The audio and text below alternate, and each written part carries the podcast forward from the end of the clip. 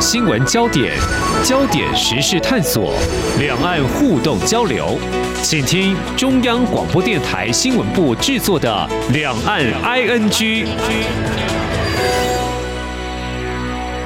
各位听众您好，我是黄丽杰，今天是二零二一年五月四号星期二，欢迎收听每周一到周五播出的《两岸 ING》节目，三十分钟为您掌握两岸焦点新闻时事。今天节目接续昨天，重点关注美国总统拜登就职三个多月来，台海及经贸政策做法，相较前任总统川普有何不同？我们特别节度整理四月二十九号由中央广播电台和陈文成博士纪念基金会共同举办的座谈会，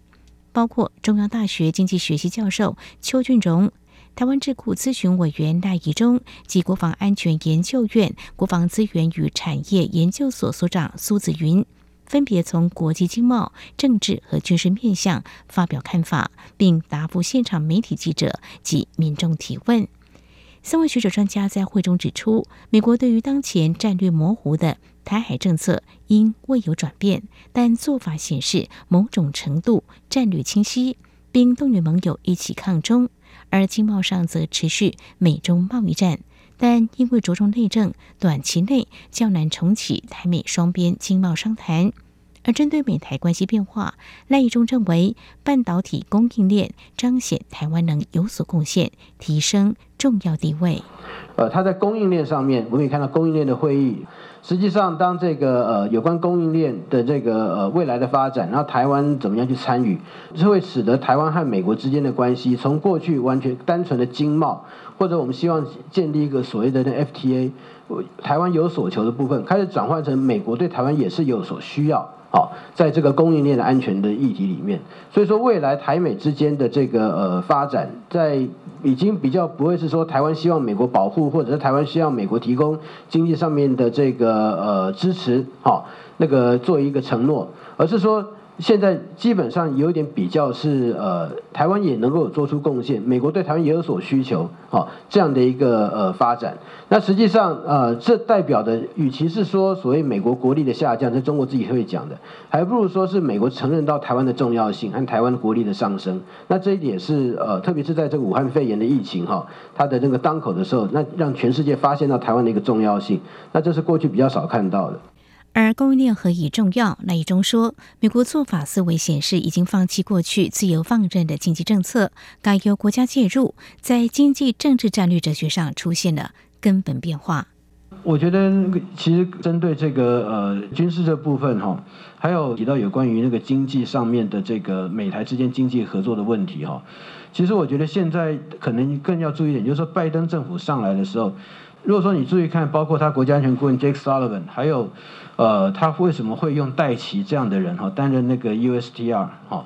有一个很重要的关键是说，现在的美国政府已经放弃了过去自由放任的经济的政策，放弃了，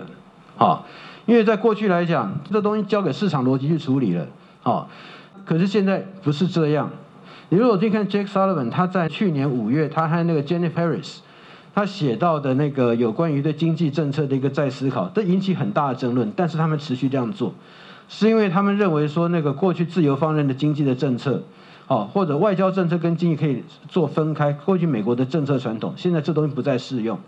那外交圈或者是外交安全，他们的那个呃想法，对于美国的经济政策是需要有它一定的那个注入。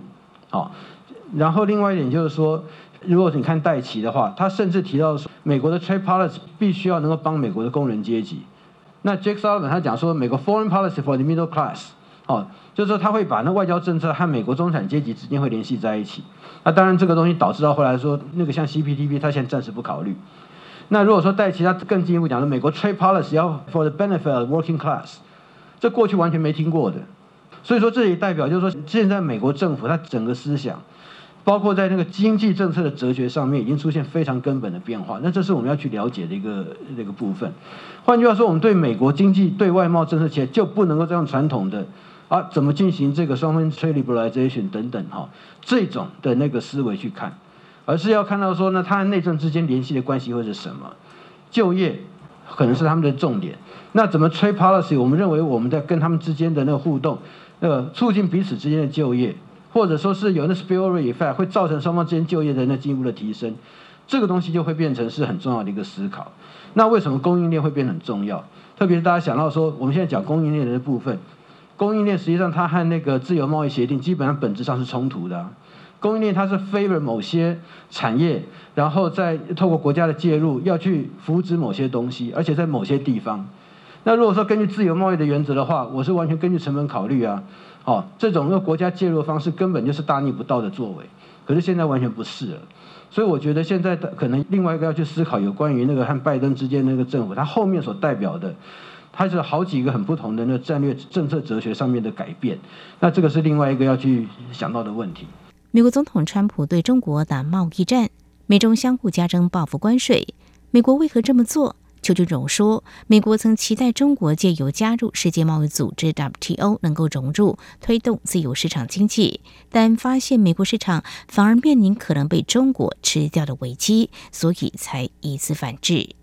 呃，刚刚赖老师讲的这个东西啊，其实我也非常同意哈。其实我们在谈这个国际经贸的问题啊，我们过去常有一个概念是这样哈。其实教科书都会告诉你哈，所有的国家都在讲，包都要加入 WTO，都这个呃说要自由贸易哈，讲起来台湾也是一样，对不对？自由贸易岛或者任何事情，其实说穿了哈，全世界没有一个国家在搞自由贸易啊。嗯，政府只要有政策，然后有任何干预政策，你那个扭曲的市场的运作，你政府给补贴就好了，这就不是自由贸易了。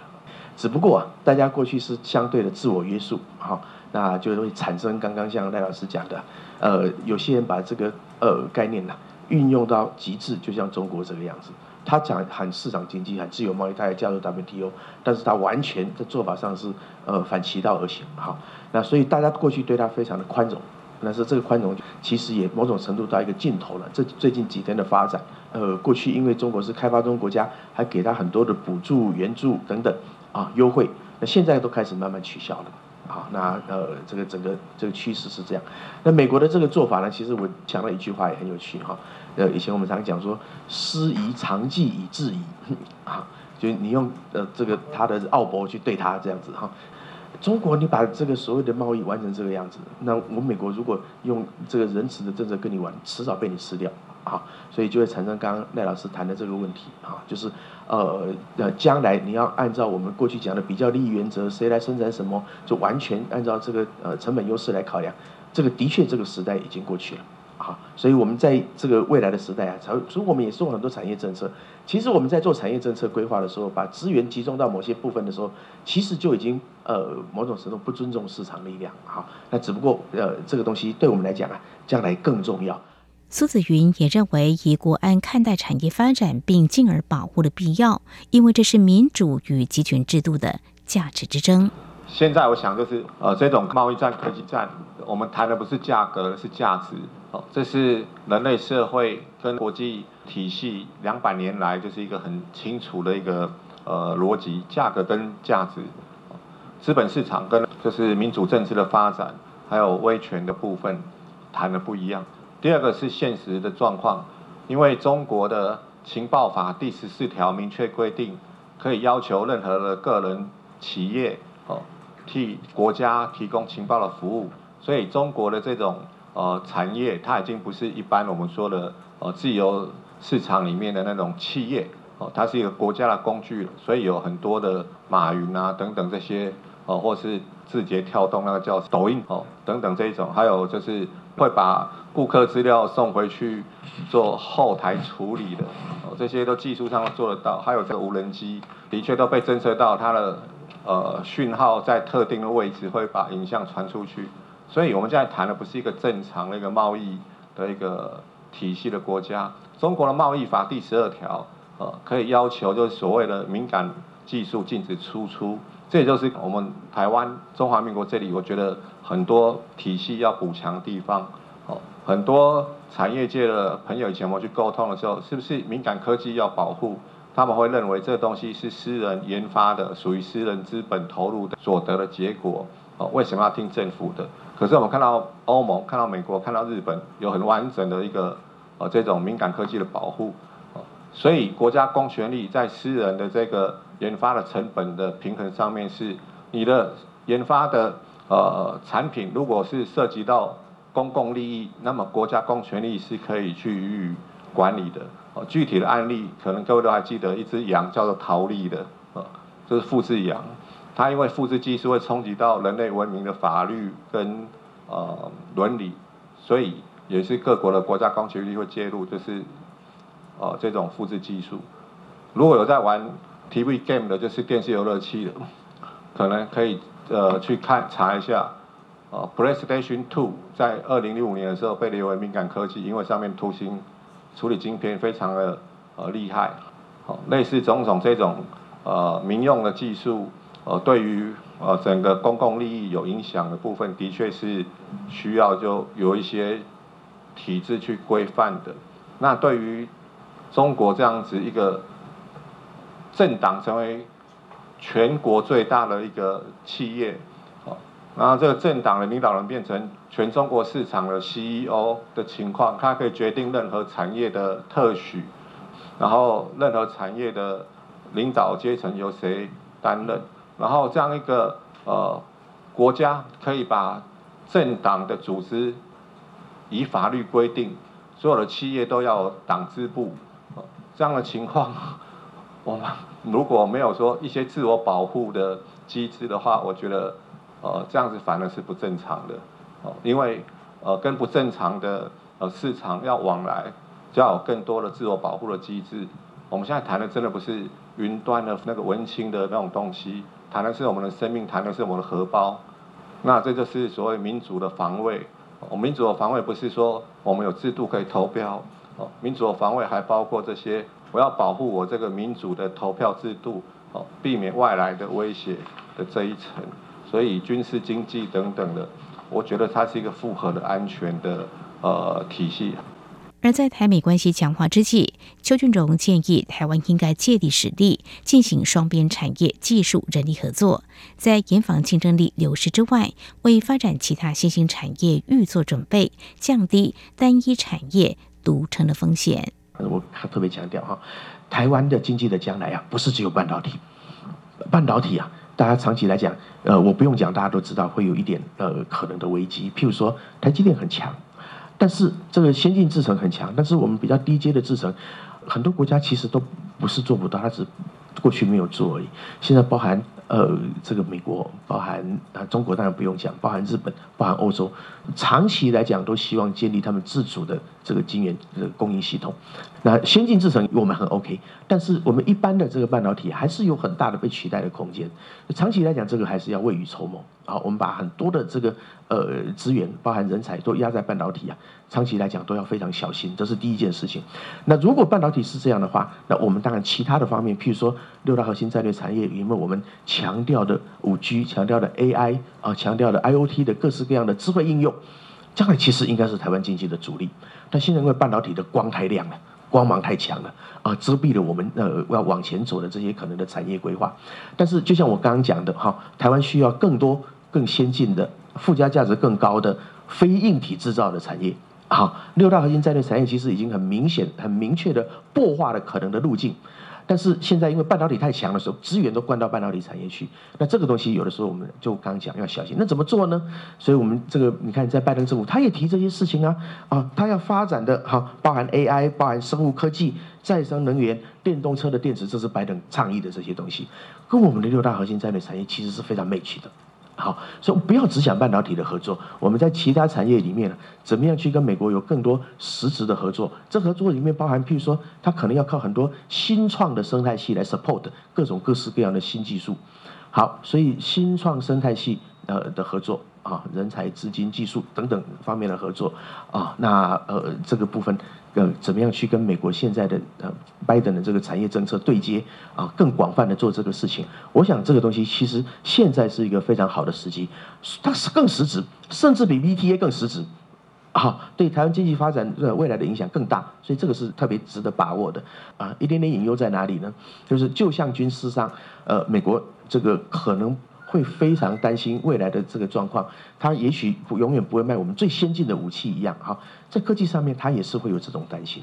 啊，为什么？过去的经验使然，哈，呃，政治上毕竟不是永远很稳定的，好，那我美国会担心最先进的技术给我们，最先进的专利给我们，会不会导致呃我们这些技术有外流的可能性，有外溢给敌手的可能性？那这个东西呃对我们来讲就会变成是一个隐忧，不止取得军事武器是一个隐忧，取得最新的科技专利也是一个隐忧哈。所以我们应该要更展现哈呃整个国家哈无论任何政党呃守护这个民主自由，守护我们这样的体制，好去对抗一个。跟我们完全不一样体制的那个决心呢？这个东西如果展现得越好，可能不只是在军事或政治上，在经济上未来的合作啊，才会比较有更大的空间，对台湾经济的帮助可能也会更大啊。所以这个东西是呃，我们还是会有一点担心的部分哈。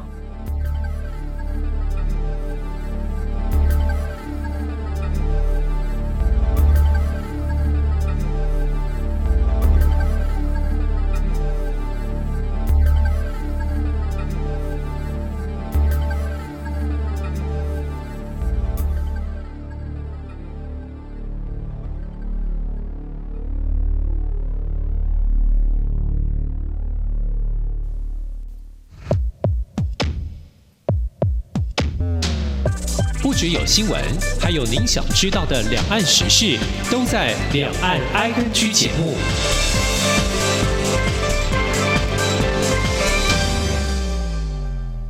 大家好，我是陈军医师。疫苗保护力是指接种疫苗的人与没有接种的人相比，减少了多少生病、重症或死亡的风险。所有的疫苗在开放接种前，都必须经过卫生主管机关确认安全性与有效性，符合国际标准。并经由专家会议讨论来订定接种对象及优先顺序。符合条件的接种民众，经医师评估后接种 COVID-19 疫苗，可保护自己与他人的健康。有政府，请安心。资讯由疾管署提供。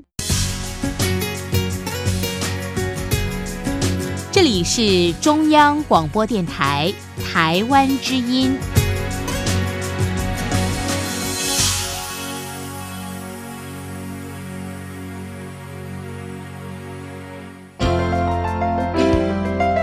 有人形容二零二零年是台湾的 Parkes 元年，使用手机可随时随地收听的形式，滋养了听觉，丰富了视野。而你也加入了 Parkes 的行列了吗？央广新闻部制播的众多精彩节目，陆续在各大 Parkes 平台上架，包括《早安台湾》、《两岸 ING》、《这样看中国》、张振霖时间、蔡明芳时间，还有《这样看香港》、舍之岂能藏乎？想跟你聊聊天，以及港式大排档节目，通通随点随听。欢迎透过 Sound 声浪平台搜寻央广节目名称，就可以收听到精彩的央广新闻节目。快拿起手机，让我们在 Podcast 平台相见。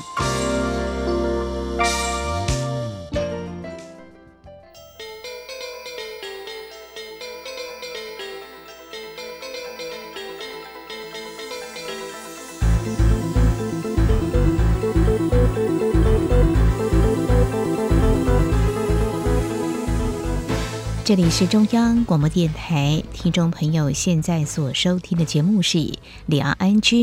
持续针对日前这场学者专家探讨美国总统拜登上任后的美中台关系变化座谈中，显示经济产业实力可成为保护台湾的坚实武器，在中国大陆不断对台军事威胁下，并非假议题。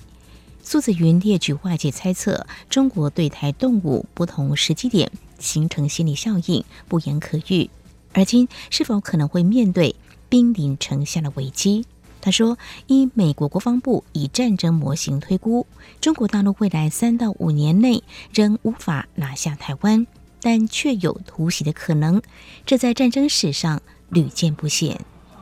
战争跟和平是一直一个平衡的跷跷板。诚实讲，这是。”在二零二零年的时候，已经有外媒和中国在二零二零的八月会攻打台湾的东沙，那接着又有呃退休了呃美国的军事跟情报高阶官员说，二零二一一月权力交接的时候，中国对台动手。那在我们的台湾的自己的本土经验里面，《一九九五论八月》这本书应该还是。很容易可以去理解那个效应。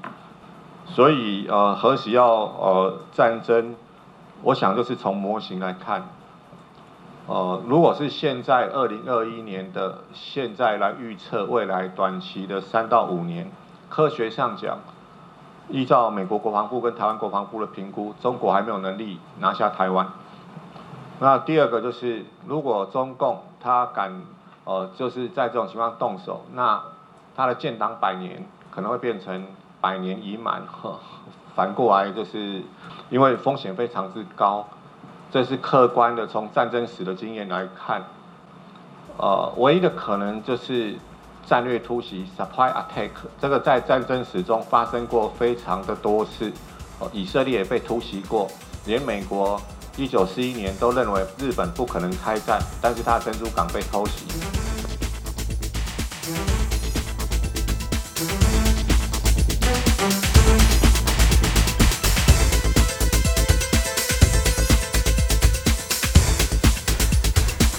军事威胁不断，苏子云说，也正因为台湾海峡够宽而成为天然的屏障，共军难以进犯。而另一个逼退的实力在于，越多准备，自然对方越不容易动手。可是这种被突袭的，没有一个就是说是跨海可以一下子闪电战就占领这样的一个大型的一个岛屿国家的潜力。所以我觉得我们是可以相对的呃有信心。中共的相对兵力虽然庞大，可是没有长在对的地方。台湾虽然说比较危险，靠近中国大陆，可是台湾也幸运，台湾海峡比英吉利海峡还宽，所以要巢渡登陆是一个很复杂的军事工程。这里面有很多的脆弱性，包括你要送第一波梯队上去，还有第二波登陆梯队，接着还有后勤梯队，这里面任何一个环节被打断。整个系统就崩溃了，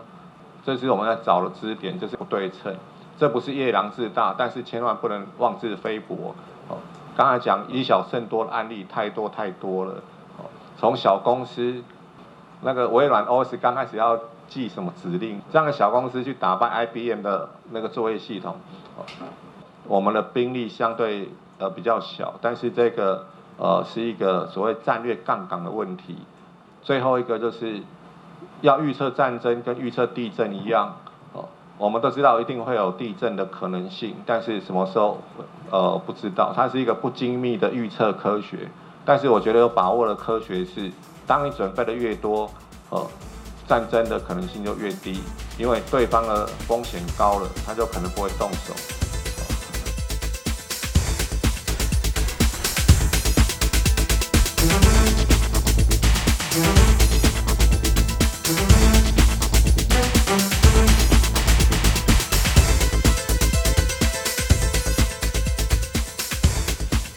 其或有可能，那一中观察，近期解放军采取做法，释放提高对台凶险政治讯号。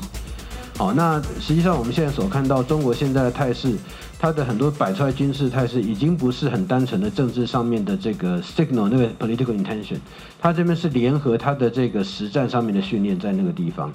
特别是那个已经有两次的报道，针对美国的航舰进行密集的那个模拟的攻击，这个是非常挑衅的动作。那我觉得，如果大家最近在看到有关于美国的这个马斯廷号哈，那个混到那个中国的航母战斗群里面，而且是一直不走，它可以走，它不走，它就一直在这个地方哈，在那边跟在那里，然后甚至让补给舰那个在后面追赶，都可能越拉越远。按照如果说是在一般来讲，这是一个高度挑衅的战争动作，而且他如果人家要打你，他是可以把你打下来的。但是为什么还要失去过去？我觉得那里面那个讯号就是说，是不是？哦，我只能讲说，是不是？哦，这个美国认为中国真的有这种尝试，也因此要透过这个行动，很直接大胆的行动，告诉中国，你的能力实际上没有你所想象的这个样子，而且我也敢这么做。好。是要让这样的一个动作，让他了解到说，呃，你就不要再去想了。换句话说，过去的这种 deterrence，好，是认为说我的军力摆在那边，你自然会怕。但现在好像是说你自己认为自己好像很厉害的样子，所以说我可能要展现更进一步的这个动作，让你知道你可能没有想的那么厉害，好，让你要打一下退堂鼓。所以说，我觉得现在的这个。呃状况，的确是跟过去来相比是凶险非常的多。好，那我们也必须要有所准备。那那个我们在那边所期待岁月静好的那个过去的一些的那个想法，可能我们要这个就更加的那个警惕。但是我不认为现在所谓的大规模的这个战争在，呃这一两年之内的那个可能性是高的。但是这不代表说之后好就不会有，因此那个我们就赶快要加紧准备。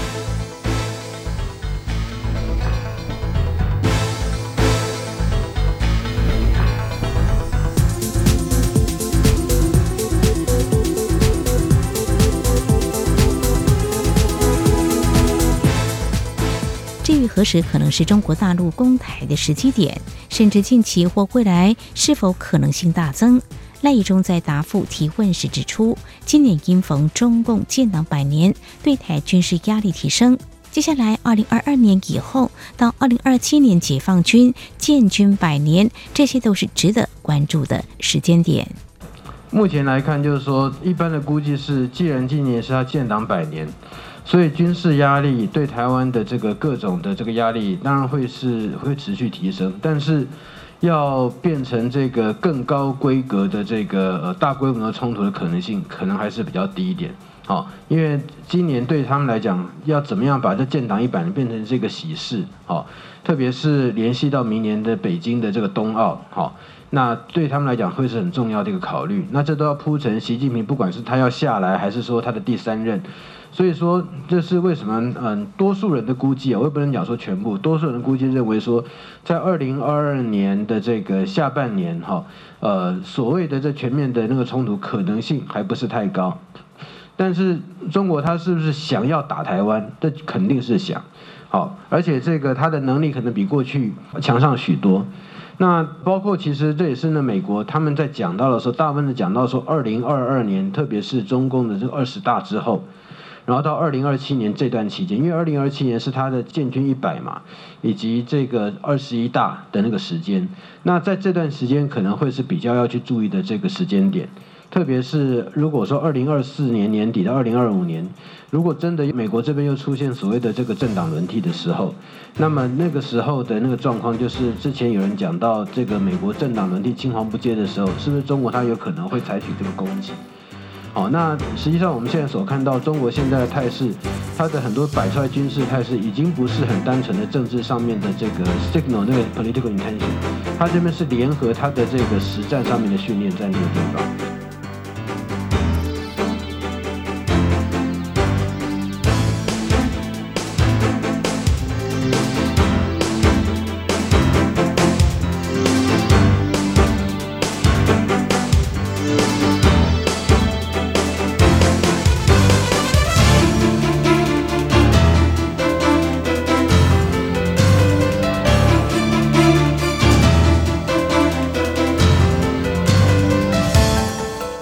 备战不求战，但怕中国大陆轻启战端。美国国家情报总监海恩斯四月二十九号出席参议院军事委员会听证会，表示，中国实际上对参与战争没兴趣，无意轻启战端。但若美国改变战略模糊的立场，表明愿在台湾被攻击时介入的话，中国会认为这是严重破坏稳定，可能会导致台湾更多倾向独立的运动。这是一项挑战。我们相信，唯有美中台正确解读三方局势，才能避免误判。